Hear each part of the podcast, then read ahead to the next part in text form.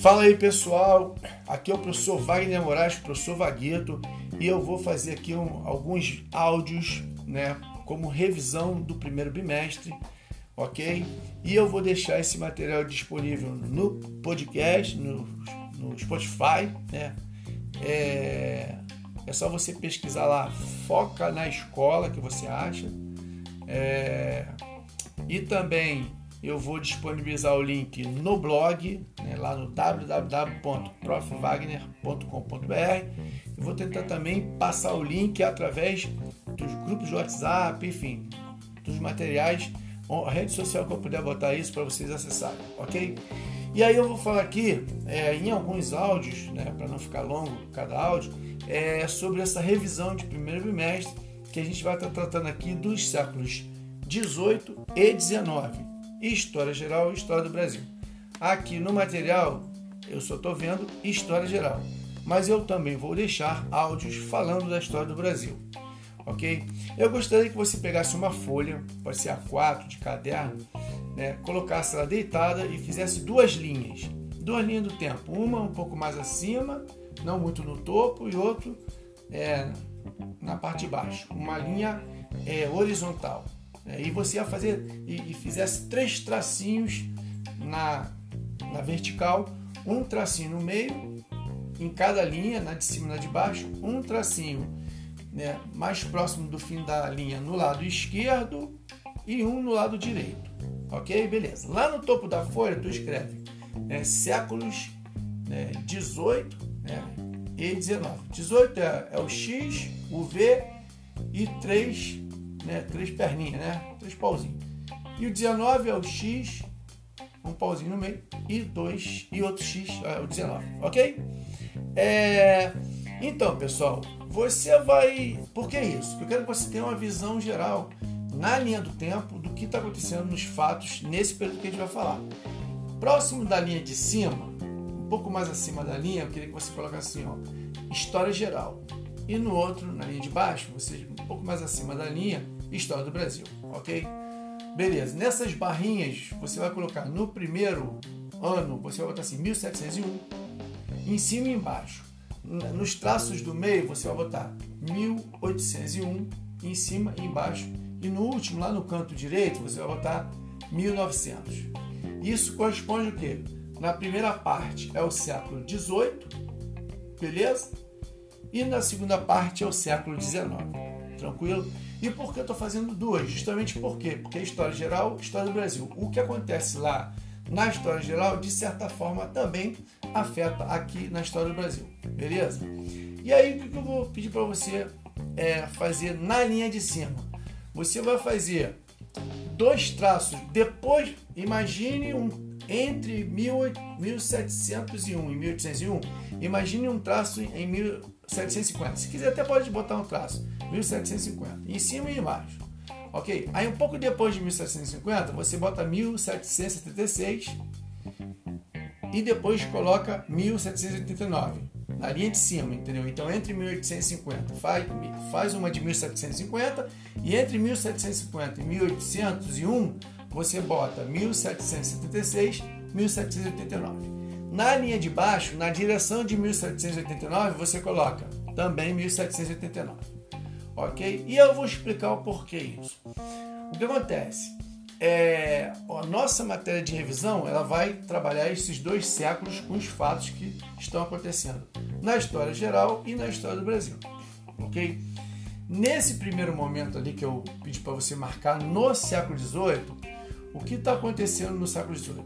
É um, é um século que eu chamo de século de revoluções, ok? Que, que é a matéria que vai estar no seu material do primeiro bimestre. Então, tem lá, por exemplo, um movimento iluminista, que não é um, é um movimento revolucionário, uma revolução intelectual.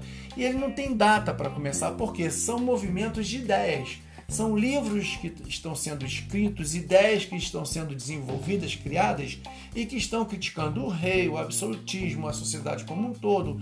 É, então, esse é um movimento que teve muita força é, durante o século XVIII. Então, ele vai começar, então, ele não tem exatamente uma data para começar.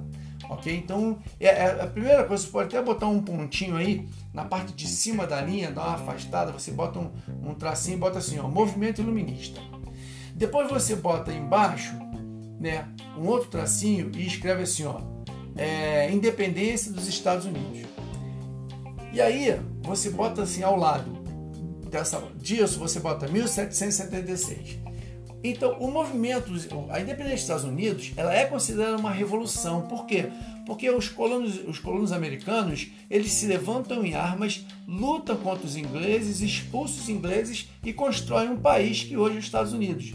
Eles se tornaram independentes. A data né, que se considera da declaração de independência é 4 de julho de 1776, ok? Esse movimento de independência ele é também muito influ influenciado pelas ideias iluministas, que são ideias revolucionárias, ideias de liberdade, ok? Muito bem. Outro ponto que você vai escrever aí, na, embaixo de independência dos Estados Unidos, você escreve assim, ó, Revolução Industrial.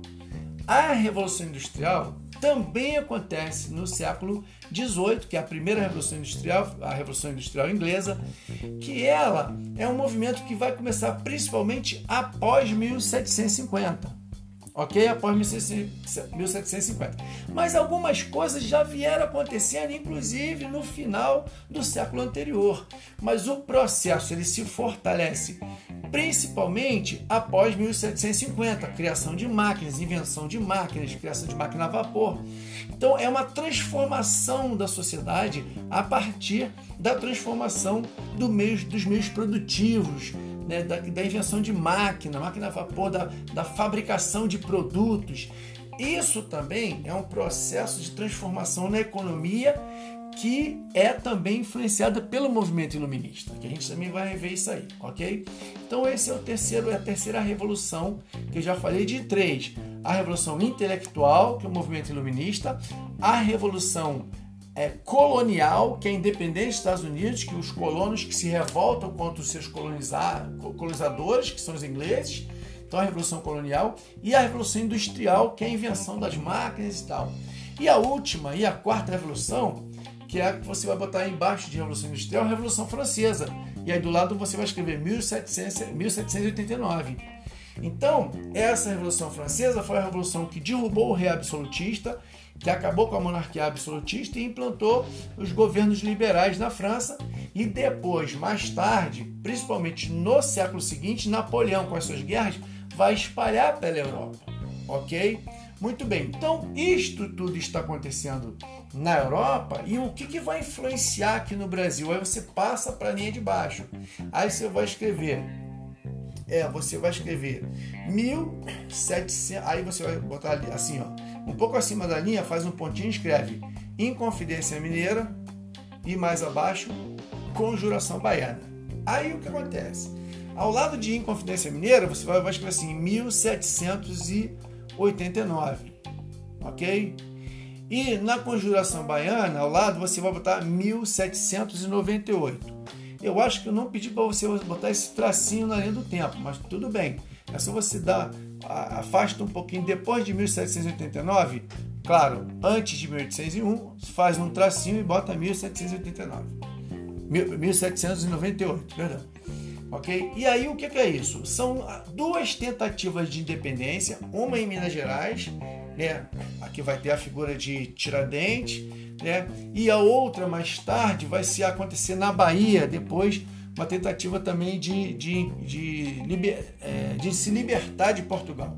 Então, a Inconfidência Mineira e a Conjuração Baiana são dois movimentos que também influenciado pelas ideias iluministas, influenciado, por exemplo, pela própria independência dos Estados Unidos, tentaram se libertar de Portugal e não conseguiram ok? Então são movimentos, então você percebe que a ideia de independência ela já estava aqui, é, é, é, tentou se fazer no Brasil, mas foram movimentos fracos, isolados, que não tiveram força para conseguir, ok?